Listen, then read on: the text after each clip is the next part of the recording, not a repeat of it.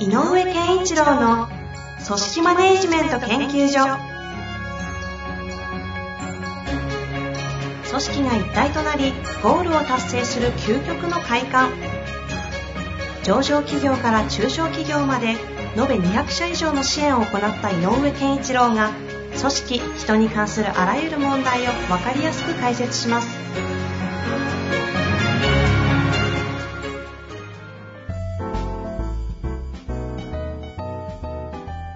こんにちは、遠藤和樹です。井上健一郎の組織マネジメント研究所。井上先生、よろしくお願いいたします。よろしくお願いします。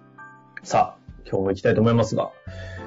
えーと、今日のご質問はですね、はい。早速行っちゃっていいですかね？あ、いいですよ。じゃあ今日は早速行きたいと思いますが、今日はですね、人事担当役員の方からご質問いただいております。はい。行きましょう。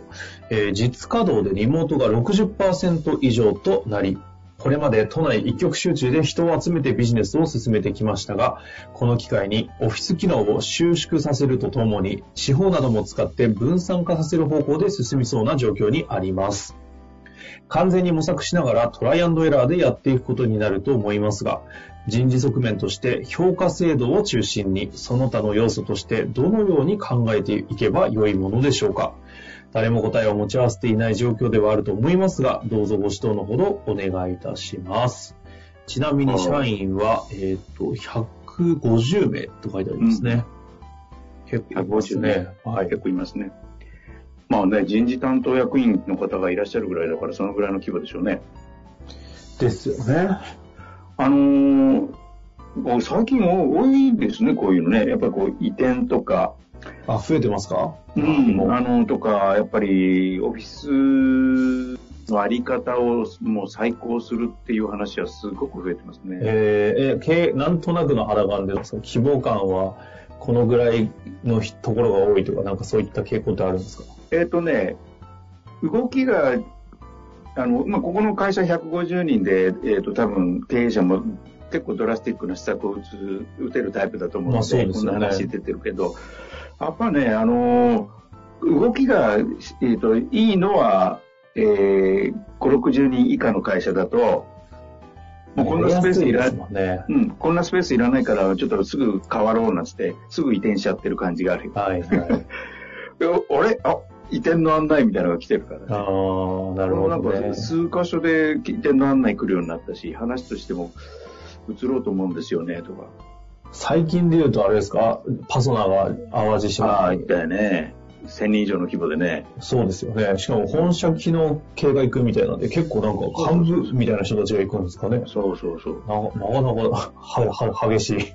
でしますけど私が聞いた話なんかでも、でもね、ある会社で言うと、管理職はこれから全員、管理職がテレワークってあいう話もあるしね。あ、なるほど。うん、まあ、いろいろだから、すごいなんか変化に人事総務の人たちって大変だろうなと思いますよ。そうですよね。うん、これに対応するって。まあだから、ここの方今ね、あの、評価制度っていうことで言うと、これどうやって評価したらいい、見えないのにどうやって評価したらいいんだろうね、とか、っていうことなんでしょう。で、やっぱり大事なのは、えっと、新しい拠点を作るんであれば、本社と拠点、新しい拠点のそれぞれがどんな機能を担おうとしてるのか、っていうことはすごく大事かなと。うんうん。で、それによっては集まる人間が違ってくるので、えっ、と、ね、それこそ、えっ、と、拠点っていうのは、なんかこう、発想する場だよっていうふうに、あの、するんであれば、えっ、と、まあ、デザインも違うでしょうし、それからそこに、えーそこに行くということが社員にとってどういう、ために行くのかっていうのがあるので、もしかしたらね、えーあの、ある種ちょっとこう、えーイノベーション系を担っているような新規事業立ち上げプロジェクトチームなんていうのは前そこに行き、行きっきりになるとかね、とか起こるので、うんじゃあ発想ってどうやって評価するのとか、まあいろんなことがね、評価の中では出てくるでしょうねと。で、一つあるのは、えっ、と、こうやってリモートワークが6割以上になっちゃってますよとかなうんうんうんことも含めてで、やっぱり一人一人が、えっ、と、しっかり仕事をして会社と、なんていうの、手を結ぶっていう関係性みたいなのが強化されていくので、えっ、と、あるセクションっていう単位の空気の中にいるというよりは、一人でっていう世界に行くので、どうしてもこう、まあ、僕はあのよく言うんだけど、あの個人化していくよと。うん。で、僕の組織論の組織のね、テーマで組織化っていうのがすごくあったんだけど、組織化はなくなるわけではないんだけど、えっと、そ個人化というテーマがそこにちょっと今まで以上に重く出てきたなって感じなんですね。組織化を考える上で、個人化を前提とした組織化をということですね。うん。うんだから、やっぱりこう、所属していることっていうタイプの人と、えっ、と、自分の才能で、そこに、えっ、と、なんだろう、その会社と結びついているというようなタイプの人と、こう両軸分かれてくると思うので、そういう意味で言うと、でも、あの、組織化して、組織を強力にしなきゃいけないときは、よりその、なんだろうかな、えっ、と、フリーエージェントみたいだけど、すごく優秀な人を引きつける、こう、力がないといけないので、うんうん。ということは、えっ、と、組織化するときの大テーマとして、いかにここの企業に参加したいかって思わせることってすごく大事になってくるよね、とあ思いますね。あ、なるほど。うん。その組織の、組織へのなんだ、エンゲージメントをどう高めていくかっていう時そうに、そうそうそう。エンゲージメント。まあまあ今ね、本当にエンゲエンゲージメントという言葉も非常に主流というか、うんうんメインテーマになってきているので。まあ、ということは、エンゲージメントが高まる制度にしないといけない。で、個人化が進む中でのエンゲージメントが高い組織とはないんだろうかというと、今何ておっしゃいましたっけ、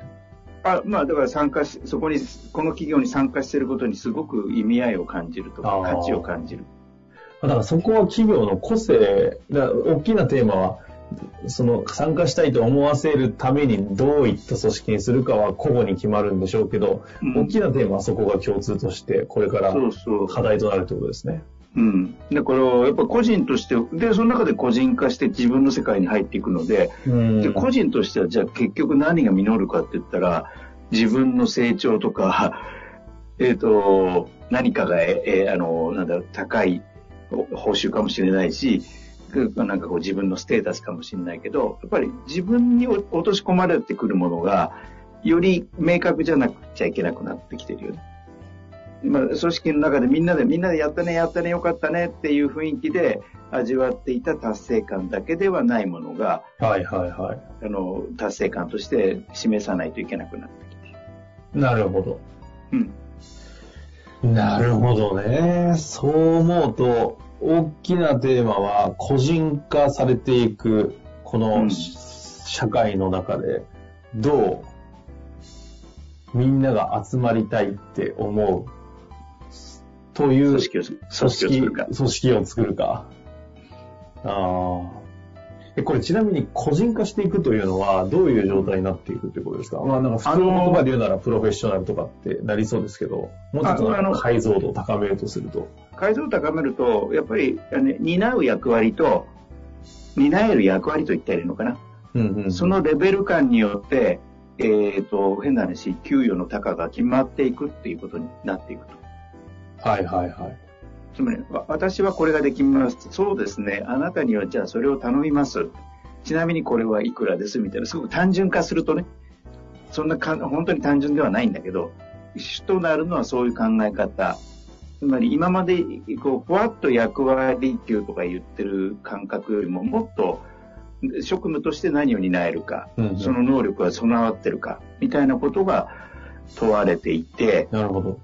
うん、で、あなたにはその仕事はまだちょっと任せられませんよということなのか、もうぜひぜひ、えー期待もできるし、大丈夫だと思うので次のステップに行きましょうっていうようなのが、その、今まで言うと職能等級みたいな言い方をしてたけど、はいはいはいや。っぱりあの、職務におけるその能力役割等級っていうのが作っていかざるを得ないんじゃないかなと。だからすごく伏線化していくと思うよね。等級制度自体がね。伏線化っていうのはどういうあことなんですか？えっ、と、例えば、経理とか事務職系の、その、テーブル、等級の考え方と、えっ、と、営業の考え方と、開そう開発系の考え方と違うし、っていう感じかな。なるほど。うん。じゃあ、よりその職種に合わせたそ等級制、職務に合わ、あ職務ベースの。人事表制度みたいなものを作っていくことになるだろうことは、まあ、大きな流れなんですかね。そうだと思います。あなんとなく今、えーと、ほとんどの会社でやってる評価制度の中心は、えーとな、なんとか力がありますかとか、あるけれども、やっぱりどちらかというと、仕事のしている状態、状況を評価に反映させてるというのがすごく多いと思うのね。非常に協力的にやってくれるとか、うん。で、あの、まあ、もちろん成果というのはあるんだけどね、成果を出すよと。でも成果を出すにあたって、これだけのことはでできてくれるし、こういうふうに自分の頼む以外にも協力してくれるとか、とか、とにかく、えっ、と、ひたすら、で、目標に向けて、えー意欲的に頑張ってるとか、えー周りを鼓舞するとか、なんか、まあ、そんなようなことまで含めて、かいや、彼は、彼女は、やあの、非常に高い、えー人材として高い価値がありますよ、ということを評価してる気がするんだけど、なるほど。うん、そういうなんか集合の中でのあり方みたいなことってのはなかなか評価の対象としてはしづらいので、はいはいはい。うん。そうすると、あなたは何ができますねっていう話をしないと、個人側も、えっ、と、納得しないよねうんうんうん。と。で、だと思います。なるほどですねうん。まあ、でもかなり、なんかあの、テーマとしては課題感っていうんですかね。課題設定は明確になってきましたが、そんな中で、まあでもそうですよね。どのように考えていけばいいかとうん。いう感じでいくと、この今の話をベースに、ちょっと個別の質問に寄せていくと、うんオフィス機能は、えー収縮させて地方とかに分散化させる感じで、で実態がリモートもう60%以上になってると。はい。っていう中で個人化はまあ免れなそうですよね。うん。で、何を組織力としてみ集まりたいという組織のなんか中心にするエンゲージメントを高める根拠にするのかと。はい。いくと、どうか、どこからどのように可視化していくものなんですか？あの、これね、ちょっと非常に抽象度がまた上がっちゃうんだけど、はい。ああのー新しい拠点を構えるってすごい会社としては社員に対してメッセージを送る最大のチャンスなのよね。ああ。うん。つまり我々、ね。そう、我々はこれからここに向かうっていうことを再設定かもしくはもっとあの深めてうん。設定しやすくなるので、さっき例えばここは発想をする場だよって言ったらもうとにかくクリエイティビティを高めるために我々はこれから一生懸命やるんだっていうようなことをメッセージとして言える最大のチャンス。うんうんうん。とすると、じゃあクリエイティビティっていうことはそれぞれがどういうふうに表現するのかって落とし込みなさいっていうことを、えー言える機会でもある。ああ。とすると、個人個人のクリエイティビティとは何かっていう定義をすさせることができれば、それに対して評価してあげることができる。うんうんうんうん。と新たなる軸の評価軸もできるし、メッセージも送れるし、っていうことになるので、まあそうですよね。確かに個人化していく流れがあるけども、社員の方々が既存の仕事をしてた人たちがいきなりシフトするんで、いきなり個人化しないですもんね、実態は。そう。その、でっかく見れば、マクロで見ると、個人化進むよねって話はわかりますけど、経営者側から見れば、この人たちいきなり個人化ってしないよなっていう時に、移転をどういうのをきっかけにして、個人化がプ進み、プロフェッショナル、自分のクリエイティビティが何かというのを立てるきっかけにするみたいなところなんですかね。そう。そうすると、だから、こういうことをき求めるし、うんこれに対してちゃんと評価するよと。なので評価項目もこう変わるよと言えはいるし。はいはい。んそういう意味で言うと、じゃあいきなり評価制度今すぐに作ろうというよりも、順番的には少しまだ、まだって感じですかね。あだからね、えっ、と、ん何のメッセージを送るかを、あの、えっ、と、経営層でしっかり考えてああ、この移転とか、その分散化させていくということの意味ですね。そ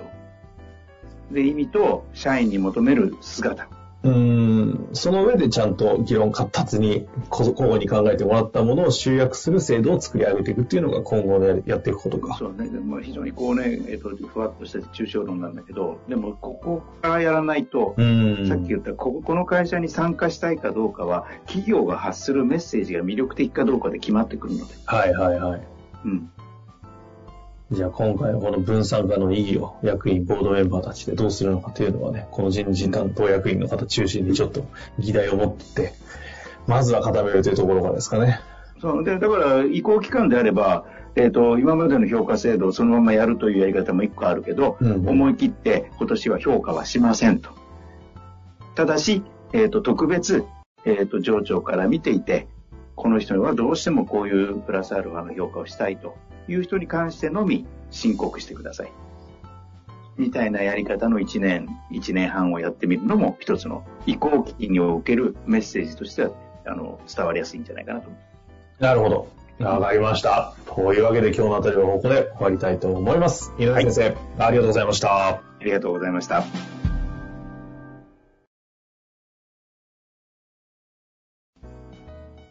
本日の番組はいかがでしたか？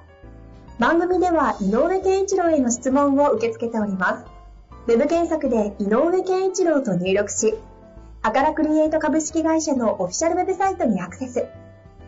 その中のポッドキャストのバナーから質問フォームにご入力ください。また、オフィシャルウェブサイトでは無料メルマガや無料動画も配信中です。ぜひ遊びに来てくださいね。